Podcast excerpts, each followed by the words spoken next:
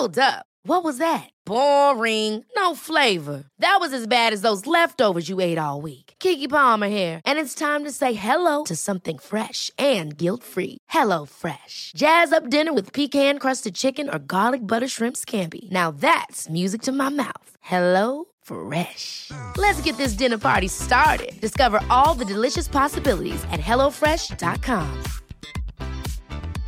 Ryan Reynolds here from Mint Mobile. With the price of just about everything going up during inflation, we thought we'd bring our prices down. So to help us, we brought in a reverse auctioneer, which is apparently a thing. Mint Mobile unlimited premium wireless. Ready to get 30, 30, bit to get 30, bit to get 20, 20, 20, bit to get 20, 20, bit to get 15, 15, 15, 15 just 15 bucks a month. So, Give it a try at mintmobile.com slash switch. $45 upfront for three months plus taxes and fees. Promo rate for new customers for limited time. Unlimited more than 40 gigabytes per month. Slows. Full terms at mintmobile.com.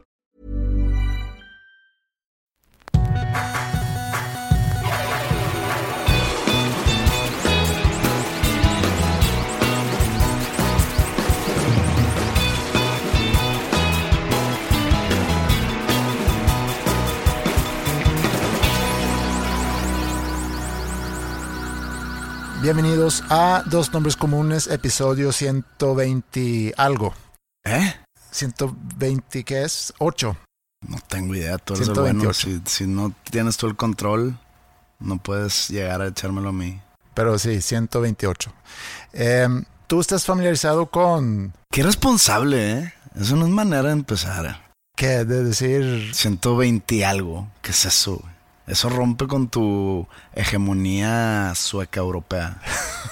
ok. 120 y algo. Te estás, te estás mexicanizando mucho. Llego un poco aquí a, la- a las prisas. Sé que no tenemos mucho tiempo para grabar este episodio. Sí, una disculpa antemano si no sale ni bien, ni largo, ni con temas que valen la pena por cuestiones ajenas a al podcast. Mm. Es miércoles el día de hoy. El miércoles eh, yo estuve fuera de la ciudad hasta el día de ayer. Mm. Tú tienes cosas de señores, como juntas y hablar de dineros y demás. Mm. Y tenemos un compromiso en una hora y media. Entonces tenemos que acabar Sí. un episodio. Ni siquiera una hora y media. Pero vamos a ver que y tengo varias cosas que quisiera rebotar contigo. Entonces yo creo que podemos arrancar de una vez A ver. y vemos en qué termina esto. Eh, ¿Tú estás familiarizado con los, con los perros de Pablo? ¿Qué Pablo? Depende de qué Pablo. No es Pablo, es Pavlov. Pavlov, Ajá, Iván Pavlov. como un, un ruso, Mm, La neta no sé eh, ucraniano. de dónde es, pero sé que ganó el, el premio Nobel en medicina en 1904, por ahí. 1904. Ajá. ¿Nunca has escuchado de los perros de Pavlov? No, ¿son famosos? Sí. Eh, bueno, el experimento en sí es famoso. Porque lo que él eh, estudiaba era el comportamiento, bueno, supongo que el comportamiento humano, pero en este caso utilizaba perros para su experimento. Lo que hacía era sonar una campana antes de darles de comer. Ok. Y cuando los perros sabían que iban a, a dar de comer, empezaban a salivar. O sea, ya se estaban preparando para, para comer. Entonces, durante un tiempo sonaba esa campana cada vez antes de darles de comer. Y luego notó que al sonar la campana, empezaron a salivar los perros, aunque no les daba de comer. Pues porque el cerebro identifica ese sonido con la próxima alimentación. Así es. Eso era su descubrimiento. ¡Wow! Estamos hablando. ¿Eso le valió el Nobel? no sé si por eso ganó el Nobel. Quiero pensar que sí. Pero Pues entonces ahorita te puedo decir, oye, si le echas agua a la tierra, o sea, lo he tratado varias veces, ¿eh? Si le echas agua a la tierra se hace lodo. mm, Ya lo, ya lo hice cinco veces y se hizo lodo las cinco. pero eso no es algo. Eso, eso no es algo nuevo. No estás siendo. Pues yo creo que en 1900, ok, si nació en 1904, esto lo hizo en No, no nos- 1945. no nació en 1904. Ganó el premio Ah, Nobel. perdón, ok, entonces lo hizo en 1900, ponle tú. Y a poco en 1900 era novedad que si después de 20 veces que suenas una campana y alimentas a una manada de perros, que si suena la campana van a tener la misma reacción aunque no llegue el alimento. Pues para ti es a lo mejor muy lógico ahora. Acuérdate que esto fue hace más de 100 años y era todavía estamos y seguimos descubriendo cosas ahorita y en aquel entonces había aún más cosas por descubrir que ya conocemos. Se me hace muy tarde Bueno, para haber descubierto eso porque pues ya, por ejemplo, Sigmund Freud ya había, ya había descubierto muchas, es, digamos, actitudes psicológicas del humano. Y estamos hablando de, de funcionamiento cognitivo, o etcétera. Pues se me hace muy tarde, ¿no? no puedo yo juzgar sobre si es tarde o temprano. Sacaron una cosa nueva hace poco. Eh, es una pulsera que de hecho se llama Pavlok. No sé si existe una relación entre Pavlov y Pavlok, pero se llama Pavlok 2. Es una pulsera que te puede dar toques eléctricos entre 150 y 450 volts. Es un buen toque que te puede dar. Y está diseñado o se saca para ayudarte a cambiar ciertos comportamientos. Así como Pavlov podía eh, manipular el comportamiento de los perros a través de sonar la campana, la idea de esta pulsera es que te puede ayudar a, por ejemplo, evitar a morderte las uñas. Ah, bueno, eso es que te pones como un esmalte sabor ajo, ¿no? Bueno, eso es, es otra forma de me hacerlo. urge, me urge esa madre. Pero esa es otra forma. A lo mejor esta pulsera te puede servir porque tú le puedes programar, tengo entendido, que cada vez que tú acercas la mano a la boca, te va a dar un toque ¿Y de... si te vas a echar un taco? No sé cómo lo puedes Dijiste controlar. Pavlok 2. Pavlok 2. El Pavlok 1 no El sé uno quién que es. fue. No sé. No, no, no, no es quién es, qué hacía. O sea, era una pulsera no tan buena, o sea, que de 200 voltios. A lo mejor era el prototipo, sí. La, la... No, porque Versión entonces sería, beta. sería Pavlok Beta. Entonces ya cuando sea el oficial sería el 1. ¿Y eso es de ese tiempo o es ahorita? Es más o menos reciente. ¿Y en cuál vamos? ¿El 2 es el último? El 2 tengo entendido que es el último. Es como Ghostbusters, que la última fue la 2 y salió hace mucho. Y Sí. seguimos varios, algunos varios esperando la 3. ¿En serio estás esperando la 3? Go- La 2 no me gustó tanto, pero la 1 es grande. Digo, salió una nueva Ghostbusters, De pero puras mujeres. Pues no fue tanto de mi agrado, porque tengo la 1 como referencia. O sea, la 1 original con Bill Murray y John Landis. Pero no es John Landis, es Ivan Reitman. Bill Murray, Dan Aykroyd. Y este, ¿cómo se llama el otro güey? El vato con lentes. El que se murió, sí. Se murió como... Que, que, que, que era el director. Mira. puta madre, me mandó el de la de mujeres. Harold Ramis. Harold Ramis. ¿Él dirigió esa película? Eh, y actuaba. Ajá. Dirigía... Ah, no, dirigía por Ivan Reitman. Ok. Lo, lo dije bien hace rato. Pero sí era Dan Aykroyd, Harold Ramis y Bill Murray. Bueno, seguimos esperando la 3. Seguramente hay gente esperando el Pavlok 3. Y yo eh, tenía pensado en si debería de comprarte una de esas. ¿Ah, sí? Sí. Y poderte dar un buen toque cada vez que interrumpes.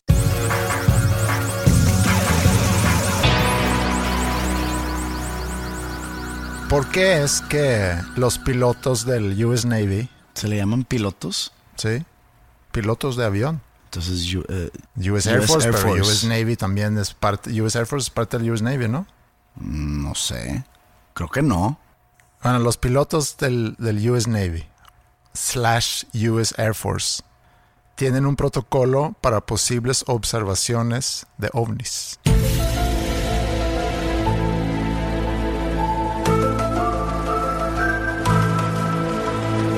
No hay protocolo por si creen haber visto un fantasma o un monstruo o Dios inclusive, Pero ovnis sí. pero ovnis sí. Ovnis no es necesariamente un extraterrestre en su nave. ¿No? O sea, es un objeto que, que lo, lo que significa. Sí. Objeto volador no identificado. Así es. Es la, esa es la definición en sí de... O sea, puede ser un, un avión que no avisó, puede ser un dron. un dron. Es algo que ves volando y que no sabes qué es. ¿Tú crees en los ovnis? Ahí te va. ayer o antier vi un documental en Netflix que se llama Bob Lazar, Area 51 and Flying Saucers, ¿Cómo llegas a ponerle play a eso, güey? porque me lo recomendaron.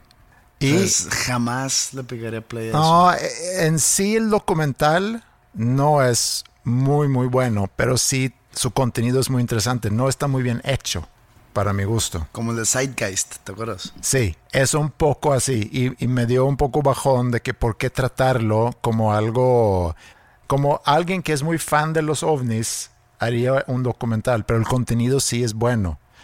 Es sobre un güey que se llama Robert Lazar, que en el 89 salió contando en un, en un noticiero en Nevada sobre observaciones que él había hecho en su trabajo, donde estuvo no mucho tiempo, algunos, algunos meses, creo que unos seis meses, estuvo trabajando en una área que se llama S4, que está cerca, no es en el área 51, sino cerca de.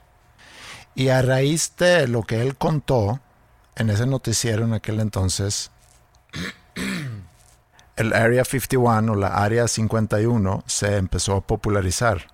Y había mucha gente que entonces llegaba a esa zona para, para conocer qué están haciendo ahí. Evidentemente, el gobierno de Estados Unidos está llevando a cabo experiencias en el desierto de Nevada y estudios. Bueno, si hace experiencias es porque está abierto al público. Ven para que te demos la experiencia alien. No, experimentos, no experiencias. Dijiste experiencias. Dij- dije experimentos. Dijiste experiencias. Bueno, ahorita en la edición voy a escuchar qué dije. Estoy casi Y, seguro. y vas a dejar esto. Sí. Dijiste experiencias. Entonces dije, ah, ya lo hicieron parque diversiones. No, que fue justamente lo que no querían, que la gente se acercaba, entonces se adueñaron de más territorio para mantener alejado el público. Esto es a finales de los ochentas. Y lo que Bob Lazar cuenta es que lo contrataron para estudiar una nave de nueve que según él tenían, una nave que habían de alguna forma capturado. no, no, no los hacen firmar algún tipo de acuerdo de confidencialidad. Seguramente sí. Y de repente salió el vato y dijo, pues deja hacer un documental. No, el documental sale el año pasado. Entonces, esto es en el 89. Eso fue hace 30 años. Entonces, o sea, ¿tiene vigencia ese acuerdo de confidencialidad? No sé, pero Que a partir del año 31 me puedes abrir el hocico. él lo abrió pues hace 30 años. Entonces, no sé, lo hizo primero de manera anónima y luego ya salió con, con cara.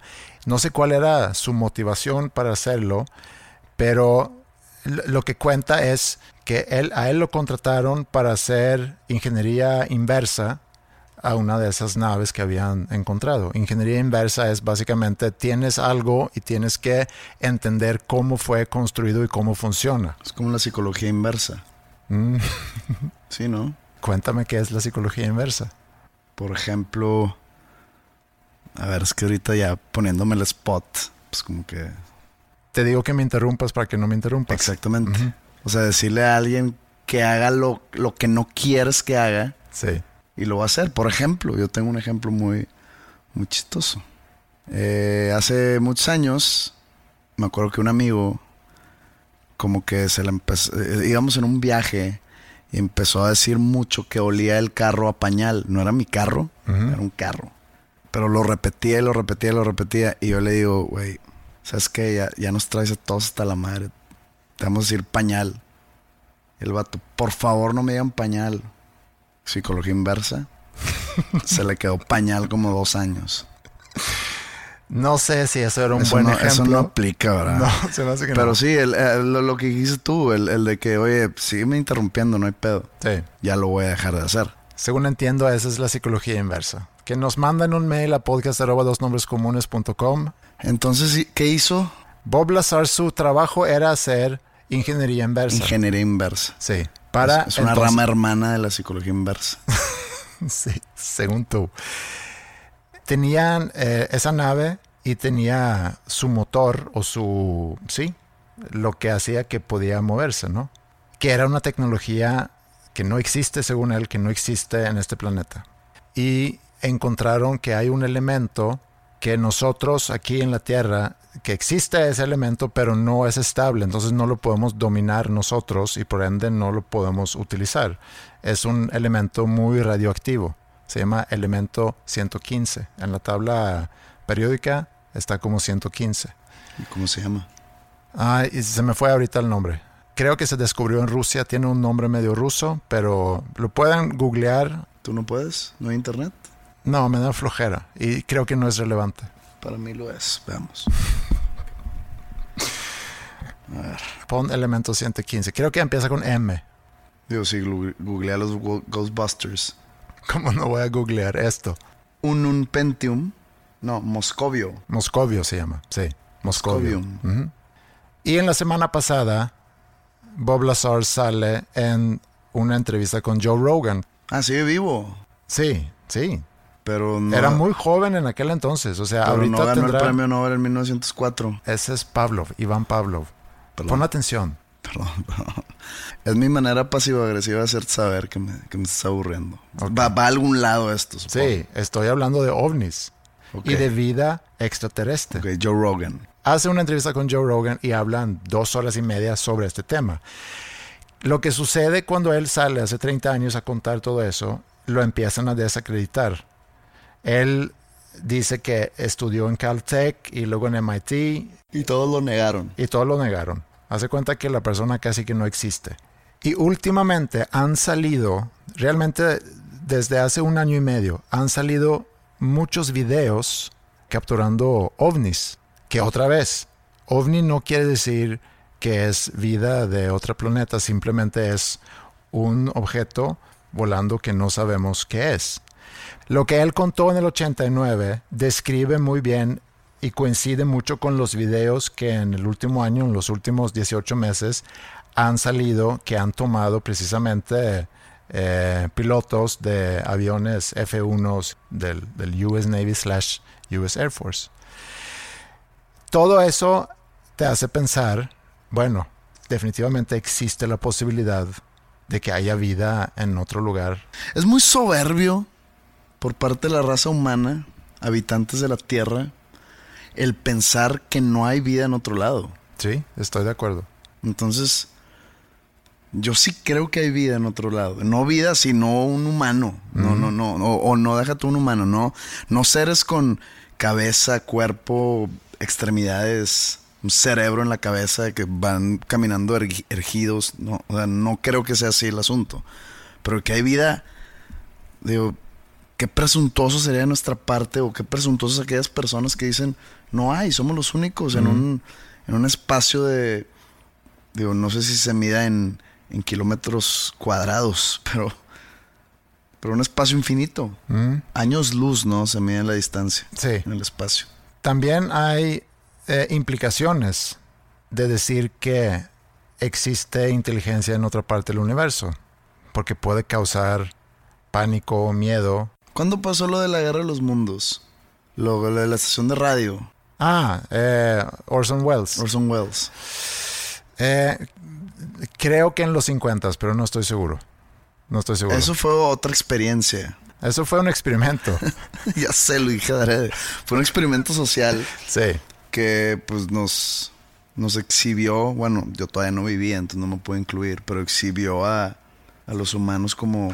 Pues, yo- pues, a mí me cuentan y me da mucha risa. Orson Welles estaba en un programa de radio y cuenta una historia eh, de ciencia de ficción sobre cómo llegan los aliens y empiezan a conquistar la Tierra o la está- ciudad. pero- pero estaba actuado, era como un... un Radioteatro. Un, un ro- un noticiero, un reportaje como si fuera real. Sí, y la gente empezó La a gente panicar. Empezó a panicar. Pero desde entonces ha habido películas, libros sobre la posibilidad de que existen ahí aliens. sabemos que es que las películas que nos han mostrado son ficción. Sí, pero se basan en la noción que, a lo- que puede existir. Pero pues le, le- le crean ahí un trama, una trama que de que llegan los alienígenas a conquistarnos y que le meten violencia y acción y demás. Pues eso pues, no, no sabemos si son, son una amenaza o no. Entonces crecemos con la idea o con la noción que eso de los aliens y de los ovnis y demás, pues es ciencia ficción, no existe, simplemente existe en los cuentos y en las películas, que también puede ser una forma para tapar o cubrir descubrimientos que ha hecho diferentes gobiernos en diferentes partes del mundo. Porque sin duda esto es algo que se Como está una estudiando. cortina de humo. Como una cortina de humo, sí. Porque esto es algo que se está estudiando. Y como dije hace rato, ¿por qué es que existe un protocolo para pilotos que se creen haber observado ovnis? A, ver, platica ese protocolo. ¿Qué tienen que hacer?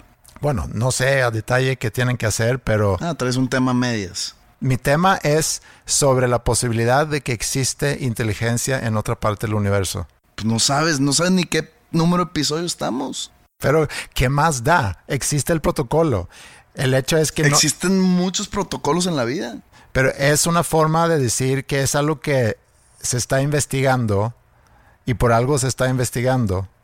¿Y por qué se ha encubierto durante tantos años y en los últimos 18 meses empieza a salir personas que no han tenido permisos de hablar sobre esos temas, pero porque Bob Lazar es uno de ellos? Em, vi otra entrevista con un científico británico que hablaba sobre los estudios que se están haciendo en el, en el gobierno de Inglaterra. Y a mí me da mucha curiosidad de que a raíz de esto seguramente van a empezar a salir más personas que han estado involucradas en esos experimentos y estudios e investigaciones. Y yo creo que en los próximos meses o próximo año vamos a conocer aún más sobre esto. Yo pensaba, como dices tú, es muy soberbio pensar que somos los únicos en un universo tan, tan grande y tan viejo. A final de cuentas, el universo, números redondos, lleva 14 mil millones de años y la Tierra, números redondos, 4.5 mil millones de años. Y que en todo ese tiempo no se haya logrado formar vida en otra parte del universo, pues es muy difícil creer. Ahora, yo pensaba que a lo mejor no suceda al mismo tiempo. O sea, que a lo mejor pudiéramos nosotros ser los únicos en este momento, pero hace 6 mil millones de años a lo mejor había vida en otra parte. Al menos de que exista la posibilidad de poder viajar en el tiempo, que tampoco lo podemos descartar. O que existan otras dimensiones. Nosotros inventamos el tiempo como algo lineal, pero a lo mejor no es así. ¿Tú estás viendo la serie Dark? Vi que salió una nueva, una, La segunda una temporada. ¿Ya está completa? Sí. Porque la vi, vi la, la temporada 1 completa hace, hace un rato, ¿eh? Yo también. Y empecé a ver la segunda temporada y está algo confuso. Eso es bueno. Mm, a lo mejor no soy eh, lo cuerda suficiente para... Está, está, está algo compleja la serie. Pero eh, en, en sí, en gran resumen, existe un portal que te permite viajar 33 años para atrás o 33 años hacia adelante. Y todo está también alrededor de una planta nuclear que aparentemente en algún momento tiene un accidente. Todo esto en Alemania. Todo es en Alemania, sí, en un pequeño pueblo en Alemania. Y como que es medio de moda esa onda de, de las cosas nucleares, porque no sé si tú viste Chernobyl. Pues digo, no que esté de moda, pero esa serie Dark salió, ¿qué te digo? Hace dos años. Sí, a lo mejor hace dos años. Y la serie de Chernobyl salió apenas hace un mes, dos meses. Ajá. Entonces, pues no, veo una moda. Bueno, pero también hay mucho debate a nivel mundial ahorita con el cambio climático sobre las fuentes energéticos, sobre los beneficios de usar la energía nuclear versus las otras fuentes que tenemos, eh, tomando en cuenta la contaminación y demás. Pero regresando a- al, al viaje de tiempo y regresando a Dark, si tú tuvieses las dos opciones y pudieras escoger solo una, ¿dónde te irías? Al pasado. Porque ir al futuro sería como... Pues un mega spoiler. Sí, ¿Qué tal si, ok, voy al futuro y pues también es, está todo negro? Quiere decir que me voy a morir pronto. Si me voy a 33 años atrás, muy cuidadosamente, puedo manipular cosas para hacer mi presente mejor al yo regresar al presente. ¿Qué manipularías? Eh, no sé, fíjate. O sea, es, es algo que me tendré que sentar a pensar y, a- y hacer una lista de pendientes en 1986. Me haré amigo de, de- de mí mismo y como que implantaría ideas subconscientes en mi cabeza, Como una especie de Inception. una especie de inception y nunca sabes si al regresar al 2019 llego y pues, soy multimillonario y no tendré que estar aquí sentado contigo. O qué tal si llego y estoy viviendo en Suecia Haciendo esto conmigo, pero en Suecia. y en sueco, cobrando.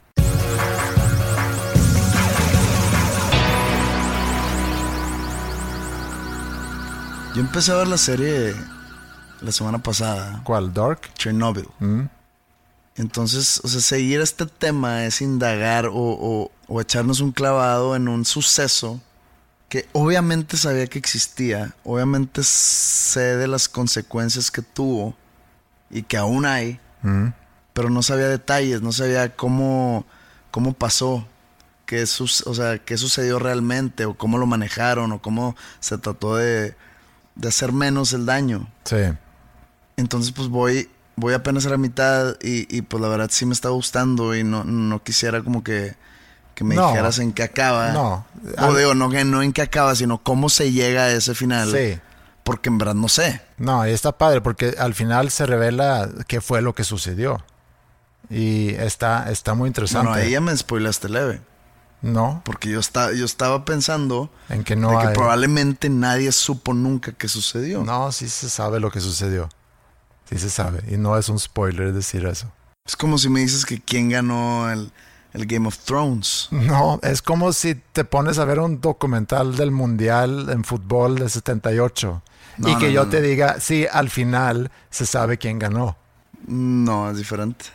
Si fuera un documental del Mundial del 78, que te hacen la trama interesante y que si la selección de Argentina, eh, comandada por Mario Kempes, y empezó mal el torneo y se empezó a recuperar, y, y- y yo tengo ahorita, si tuviera ahorita 10 años, estuviera clavado de que no mames. Y contra quién perdieron, contra, cuando le ganaron a Holanda, ¿no? Sí, Con final. Johan Cruyff. Imagínate que está la naranja mecánica poderosa. Y esto, yo pensando diría, pues va a ganar Holanda, güey. Y de repente llega el Andreas y me dice, jajaja, gana Argentina. No, llega Andreas y te dice, al final del documental se revela quién ganó el Mundial. No, porque va a haber un, va a haber un campeón, un ganador a fuerza. Aquí también. No, acá puede no haber una explicación. Sé de la Ah, existencia pero no sabes, de lo que pasó en Ucrania. Sí. Pero no sí es sabía sobre de eso. toda la vida, de, de- toda la vida sabe, o sea, nomás no sabía yo detalles, no sabía, entonces no me puedo decir, es como si en el Mundial 78 Ok, hubo un bien. campeón. Mal ejemplo entonces. Buenos ejemplos el de Ghostbusters. Ok. O tu ejemplo del pañal. También.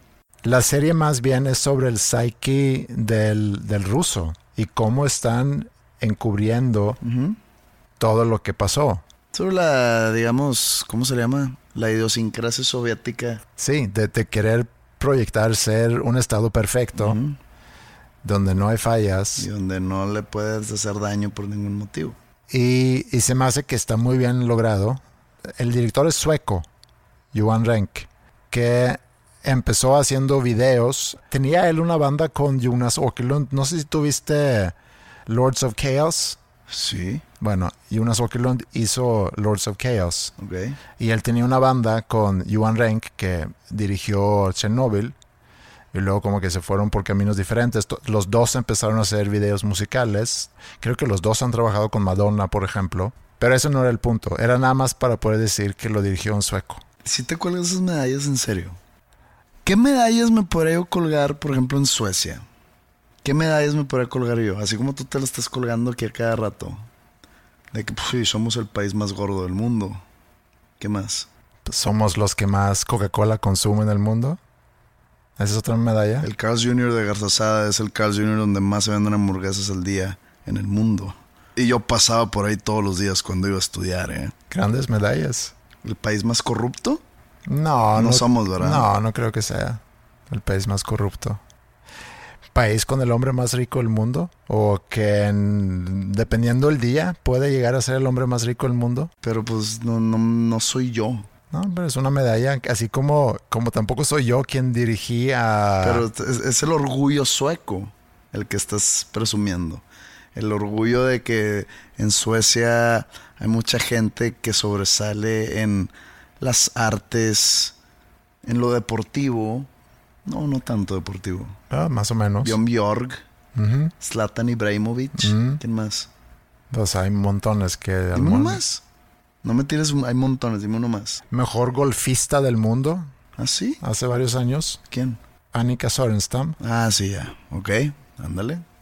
Pero siempre estuvo oliéndole el trasero a Lorena Ochoa. Bueno, Lorena Lorena Ochoa. Ochoa es buena medalla. Ajá.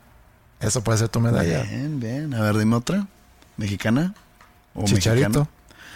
No, Chucky Lozano, tampoco. el cabrito Arellano, Cabrito Orellano. Lorena Ochoa y el cabrito Arellano. Ahí tienes. Cabrito Orellano que dejó atrás a Lothar Mateus en la banda derecha en el Mundial de Francia 98. Gran medalla. Bueno, yo me quedo con el director de Chernobyl y tú te quedas con quien dejó atrás a Lothar Mateos en el Mundial 98 en Francia. No, Lorena Ochoa. Ok. Me quedo con Lorena Ochoa.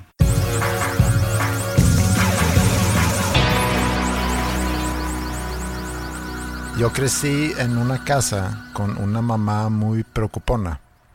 Si yo estaba jugando en el vecindario y no llegaba a cierta hora, por ejemplo, me salía a buscar o llamaba a, a las casas de mis amigos para preguntar por mí. Y cuando crecí empecé a salir fines de semana, también batallaba ella para dormirse hasta que yo había regresado a la casa. Y hasta la fecha, esto no es muy seguido, pero hasta la fecha de repente me puede mandar un mensaje o inclusive llamar y decir que se despertó porque me escuchó eh, llamándole en, en voz alta. Entonces yo crecí sabiendo que mi mamá es muy preocupona y sin duda eso afectó mi comportamiento, yo supongo. O sea, yo procuraba comunicarme y en aquel entonces era muy diferente. O sea, no había el 360 que hoy en día existe, que es la aplicación donde yo puedo instalar esa aplicación en el teléfono, por ejemplo, de Maya y en mi teléfono y saber constantemente dónde anda ella. En aquel entonces era un poco más complicado. Entonces yo procuraba llamarle, decir, ahorita salimos del antro y fuimos a casa de un amigo y voy a llegar a las 2 o a la hora que sea. No te preocupes. Y ahorita que soy papá, trato de controlar mucho mis preocupaciones porque yo también tengo ese lado de, de que me pueda empezar a preocupar. Y yo no sé si lo que tenía mi mamá es algo que yo de repente puedo tener, que son pensamientos catastróficos. Que no sé si alguna vez has sufrido de pensamientos catastróficos. Toda la vida. En cualquier eh, situación o índole. Siempre lo primero que hago es analizar el peor escenario de lo que puede pasar. Que es algo que te quita mucha energía. Te cansa emocionalmente. Sí, mucho. El otro día, y, son esas cosas que llegan, obviamente, sin racionalidad, sino es un pensamiento que logras pescar y que luego no puedes soltar.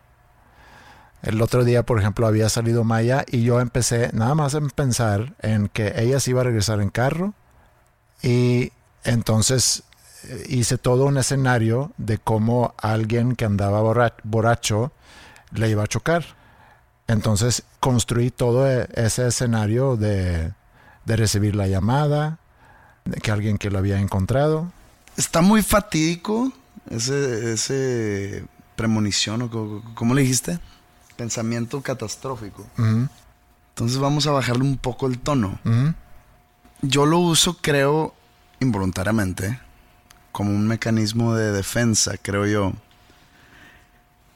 En que si empiezas a hacer lo contrario, que es como el mejor escenario posible de algo, obviamente nunca se va a cumplir y tú ya te estás haciendo ilusiones de un tipo en tu cabeza con ese, con ese pensamiento que, que es lo contrario catastrófico, este, utópico. Ajá. Eh, entonces te empiezas a hacer ideas y sin querer, como dices, pues es lo que tiene que pasar. O sea, si yo saco un podcast con esas características, con estos temas, con este tipo de, digamos, sí, con esas características que tiene este podcast, vamos a salir y pues la, va a haber tantos miles de descargas al, mes o a la semana, perdón. Y dentro de seis meses vamos a tener un patrocinio eh, millonario de la Coca-Cola. Y entonces pues ya voy a, voy a, poder dejar de trabajar porque pues mi trabajo va a ser eh, juntarme una vez a la semana con Andreas y decir pendejadas en el micrófono do, dos horas, eh, irme a rascar mis blanquillos de vuelta a mi recámara, ¿no? Eso está mal. Porque lo más seguro, lo 99.99% de posibilidades es que no vaya a pasar. Uh -huh. Entonces, si te haces la idea, automáticamente ya va a ser una decepción. No estoy diciendo que lo contrario esté mejor. Sí, pero eso no es tanto pensamiento catastrófico, eso es lo, más bien una vista realista. Lo, ahora, ahora lo contrario uh -huh. es que es lo que hago yo. Oye, nos vamos a juntar a hacer un podcast, vamos a tratar temas de actualidad que algunos pueden ser polémicos. Entonces, pues de seguro, como me encanta abrir de más la boca, voy a decir algo que va a ofender a, la, a las masas y se va a acabar mi carrera, güey. ¿Eso tú lo pensaste en algún momento? No, pero lo tengo presente siempre. Uh -huh. Sí tengo que pensar dos veces a ver si digo de que, oye, los pantalones kakis que traes están pinches, no se vaya a ofender medio mundo. Entonces ya lo tengo que pensar dos veces. Entonces mi pensamiento catastrófico es que si digo que tus pantalones aquí están pinches. ¿Están pinches? No, pero fue lo primero que vi. Nunca me pongo pantalones kakis. Hoy por alguna razón me puse y igual no me los vuelvo a poner entonces. ok, tus calcetines de neogodines. Chances si digo neogodines o por usar la palabra godines, siempre tengo eso en la cabeza si digo tus calcetines neogodines, oye, chance y la mitad de mi público son godines y me mandan la chingada porque critica tus calcetines. Uh -huh. Digo, estoy cayendo en la hipérbole, ¿no? Pero son pensamientos catastróficos que si no pasan, pues ya es ganancia. -huh. ¿No? Sí, pero en vez de que si no pasan es decepción, si no pasan ya es ganancia. Sí. Digo, quitándolo de tus preocupaciones de que si chocan y que si no chocan, eso está muy, digamos, que, muy oscuro, por, está es muy que, oscuro. Es que son catastróficos. Lo que tú, de lo que tú estás hablando. Que se no... acabe mi carrera es catastrófico para mm, mí. Sí, pero, ok. Hay de catástrofe a catástrofe. Y, y sí. Ok, si me subo a un avión, pues se va a caer. Eso es lo que yo pienso cada vez que me subo a un avión. Pienso eso.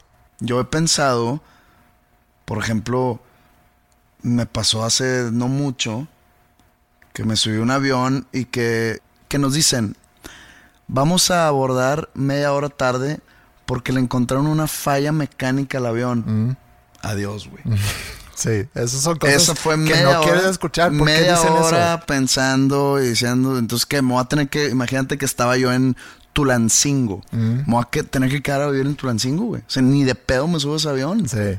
Pero, como alguien sensato o insensato, acabé subiéndome al avión. Pero obviamente en mi asiento antes de despegar fue, tengo que escribir un, un correo a, a, a decirle a, a, no sé, a la o las personas que yo quiera. Así lo es, sabes que te quiero. Estoy en un vuelo que se va a caer. Que se va a caer porque tiene una falla mecánica. Entonces le pico send en el, en, en el aire. O sea, no, obviamente no le piqué ni lo hice, ¿verdad? Pero sí te cruce por la cabeza. Entonces le picas send en el aire, que no le va a llegar porque no hay señal. Abres el celular, le quitas airplane mode para que cuando agarre señal te entre todo y se mande todo. Entonces, ya cuando ya esté el avión hecho pedazos y yo esté partido a la mitad, ¡prum! sale el mail y ya le dije a las personas que quiero que las quiero. Eso pasa por mi cabeza, o eso pasó por mi cabeza hace poco. Y pues al parecer no se cayó el avión. Pero Es que, ¿qué película era que se está cayendo un avión? De que... Almost "I'm famous. gay". Almost famous, sí. Sí. y luego se, Sí, se endereza, endereza el avión sí. de que puta madre. porque dije eso. Sí, pero pudiste haber pensado, y eso es lo fácil de decir cuando estás sentado en, en- en la tierra, en un sofá, a gusto, y no en un avión, porque no entra la racionalidad ahí, pero tú pudieras también pensar, si el piloto se sube, si los sobrecargos o sobrecargas o aeromosas se suben, Ya no se les dice hermosas. ¿qué dices? Sobrecargo, Sobrecargo. sí. Sin se ofenden. Ok. Eh, una disculpa. Si las personas que trabajan en el avión se suben sabiendo que hace media hora había una falla técnica, pues entonces seguramente se puede volar el avión. Chance fue negligencia el de que ya está listo, ya se pueden subir. Ah, con madre. Y pues estás dependiendo de pues un mecánico que, Que no se va a subir al avión. que no se ha subido al avión y que dio luz verde porque probablemente ya tenía hambre y se quería ir a echar su sándwich. Sí, sí. Sí, eso a mí me pasa cada vez que yo me subo a un avión, me llega pensamiento, un pensamiento catastrófico, cada vez, es invariable y ya. Y no caigo en, en un ataque de ansiedad o ataque de pánico, lo, lo logro manejar y ya, lo suelto. Y pasa lo mismo eh, cuando hace unos días estoy por dormir y empiezo a pensar en esta cosa que conté hace rato de Maya. Lo manejo por un rato y ya lo logro soltar. No me ciclo o trato de no ciclarme ahí. Me volvería loco. Pero esa preocupación creo que siempre va a existir. O sea, siempre va a existir esa preocupación por tus hijos. Y cuando me empiezo a preocupar y pienso en las facilidades que yo tengo hoy en día de comunicarme con mis hijas para saber dónde están e inclusive tener como una aplicación en mi teléfono donde puedo ver dónde están. Y pienso en esas preocupaciones que tenía mi mamá que en aquel entonces pensaba que era una exageración pero ahorita pienso pues no o sea es muy muy natural y la desesperación de no poder comunicarte con alguien o no saber dónde está alguien y no hay un celular que puedes marcar, no existe una aplicación que puedes abrir y saber que por ahí anda suelto en la calle y no hay forma de saber si está bien o no. Regresa 33 años al pasado y dile, todo va a estar bien. Aquí estoy, mira. Pero pues no le digas que vives en México.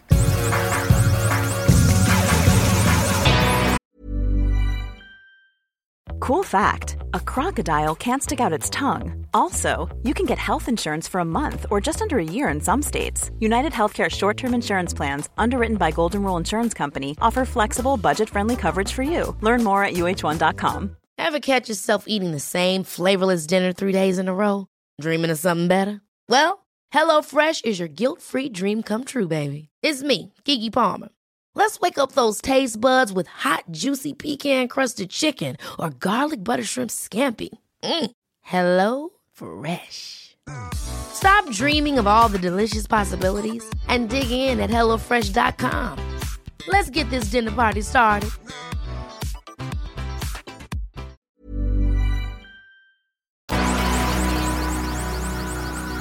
Yo creo que es todo lo que alcanzamos platicar el día de hoy. Fue un episodio sobre qué? Choques eléctricos, destrucción, ovnis, lo desconocido y la preocupación. Estoy pensando que a lo mejor debería de, en lugar de comprarte, bueno, pudiera comprar dos. Pavlok 2. Dos Pavlok 2. Eh, uno para ti, para mandarte un toque cuando me interrumpes y otro para mí cuando entran esos pensamientos catastróficos. Pero tenemos que cerrar con algo un poco más, más divertido, ¿no? No, fíjate que no lo veo así. Porque siento que sí logramos bien el episodio. No íbamos a hacer episodio. Mm, Entonces creo que esto es mejor que nada. ok. Mucho mejor que nada. Y aparte siento que sí lo logramos. Entonces, pues ya un cierre así súper clavado y atinado. nos podemos ir contentos. Pues nos podemos ir contentos. Podemos irnos con otro sueco que te cae muy bien. The Tallest Man on Earth. Ok. Love is All, ¿te parece bien? Va. Ok. Gracias por acompañarnos otra semana más. Cuídense mucho y esperamos poder estar nuevamente con ustedes en la próxima semana. Gracias. Saludos. Well, I walk upon the river like it's easier than land. Evil's in my pocket and your will is in my hand. Oh, your will is in my hand.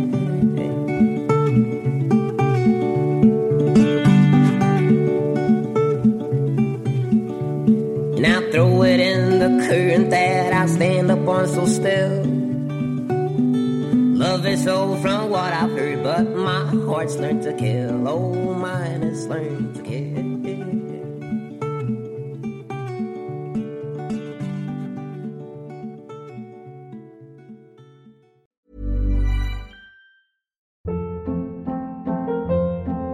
Hold up. What was that? Boring. No flavor. That was as bad as those leftovers you ate all week. Kiki Palmer here, and it's time to say hello to something fresh and guilt-free. Hello Fresh. Jazz up dinner with pecan-crusted chicken or garlic butter shrimp scampi. Now that's music to my mouth. Hello Fresh. Let's get this dinner party started. Discover all the delicious possibilities at hellofresh.com.